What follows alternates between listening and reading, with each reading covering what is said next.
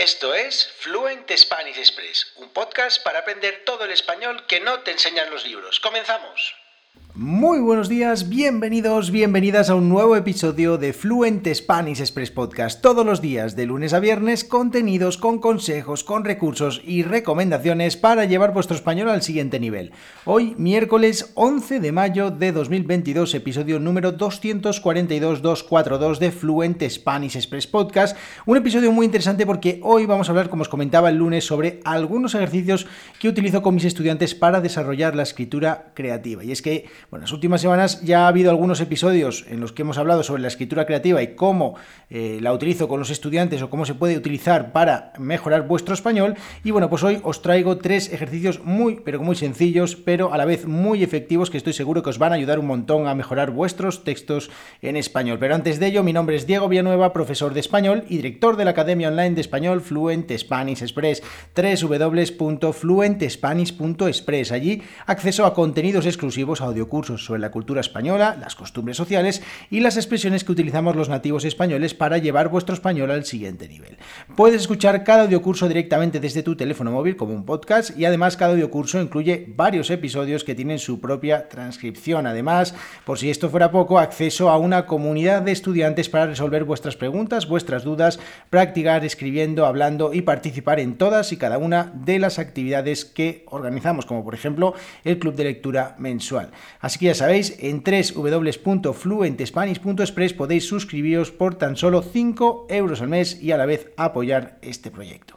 Dicho esto, pasamos ya a este episodio. Como os decía, bueno, va a ser un episodio bastante corto en el que simplemente os voy a hablar de tres ejercicios muy sencillos que utilizo con mis estudiantes y bueno, pues el resto lo hacéis vosotros. El resto simplemente es empezar a aplicar estos ejercicios o empezar a buscar eh, otros ejercicios que podáis hacer a través de vuestra creatividad, pues yo creo que, eh, bueno, pues más o menos lo, interesante de, este episodio es entender un poquito la dinámica de cómo generar ideas para escribir de manera creativa y empezar a mejorar vuestro español. Y bueno, luego ya, ya sabéis que, como os decía el lunes, pues eh, lo importante, lo interesante es que tengáis una persona que os pueda corregir estos textos y que os pueda ayudar. En este caso, bueno, yo es lo que hago con mis estudiantes. Y de nuevo os recuerdo que si queréis eh, empezar a escribir en español conmigo, pues podéis eh, contactarme directamente y bueno, pues nos ponemos a, a trabajar juntos.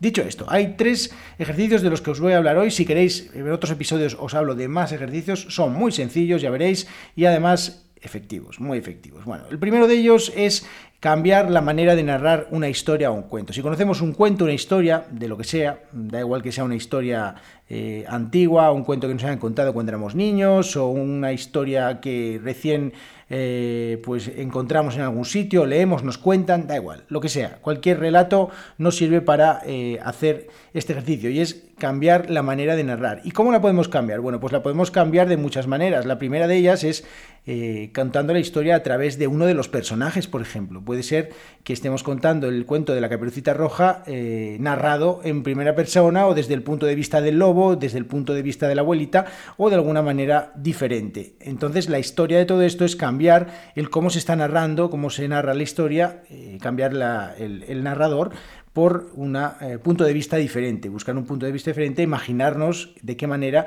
eh, ese personaje, desde el, punto de vista que estamos narrando la historia, pues piensa, cómo piensa, qué, qué, expresiones utiliza y todo lo que conlleva este cambio de, de manera de pensar. ¿vale?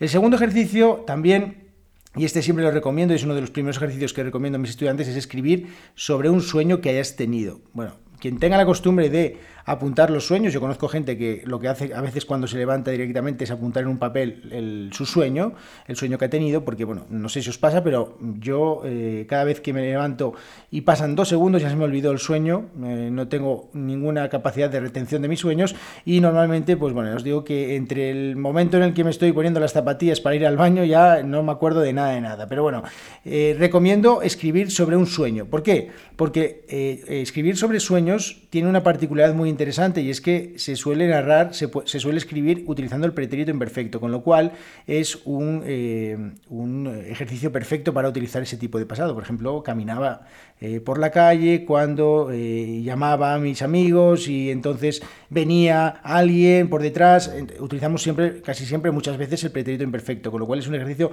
muy bueno. Escribir sobre sueños, escribir sobre un sueño. Y no tiene por qué ser algo que hayas directamente soñado estas últimas semanas Quizás hay algún sueño que, a lo largo de tu vida se ha repetido demasiado, mucho. Eh, no sé si a mí sí me pasa, que sí que recuerdo algunos sueños y pues son un poco, entre comillas, recurrentes. Así que bueno, pues estas cosas las podéis, las podéis eh, escribir. Y esto es muy interesante. Escribir sobre los sueños es una cosa muy interesante. Además, también una cosa que, bueno, pues que es muy Ah, bonita leer eh, a lo largo de los años, cuando pasan los años, pues ver esos sueños que has tenido. Bueno, porque bueno, yo no lo digo, no lo digo porque yo, porque yo lo haga, sino porque otras personas me lo han contado. Bien.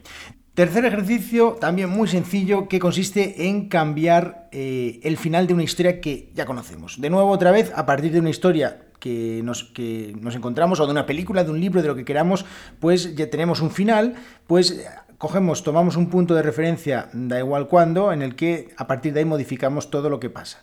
Y entonces también nos sirve para mm, buscar eh, diferentes alternativas, buscar un final diferente, eh, pensar un poquito mm, de otra manera totalmente distinta a cómo es el cuento original, lo cual nos, bueno, pues de alguna manera nos dispara mucho también la creatividad, el imaginarnos finales alternativos y bueno, pues es una manera muy divertida también de darle eh, ese final que todos queremos o que todos queríamos para determinados momentos. Por ejemplo, si os imagináis Game of Thrones, Juego de Tronos en español, pues eh, todo el mundo estaba muy descontento con esos, eh, con ese final, esa última temporada, no voy a hacer spoiler, pero bueno, pues hubo mucha gente que se dedicó a escribir un final alternativo, pues eso es una cosa que podemos hacer, escribir finales alternativos de las historias que ya conocemos. Así que ese tercer ejercicio. Bueno, tres cosas. Como os decía, primero cambiar la manera de narrar la historia o contar una historia a través de los ojos de otra persona, es decir, eh, cambiar el narrador, simplemente pues buscar otro protagonista que narra la historia desde su punto de vista. Segundo, escribir sobre un sueño que hayas tenido o un sueño en general, utilizando sobre todo pretérito imperfecto. Y tercero, cambiar el final de una historia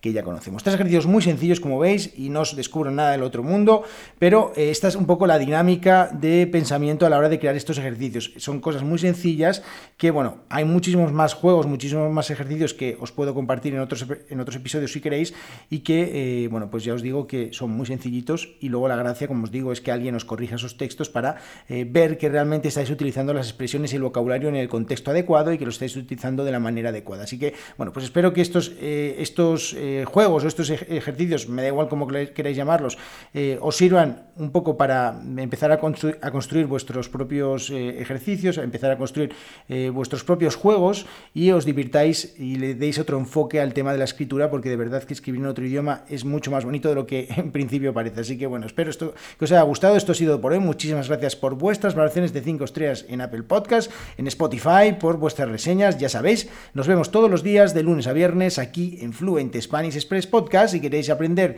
todo el español que nos enseñan los libros en www.fluentespanish.express. Que tengáis muy buen miércoles.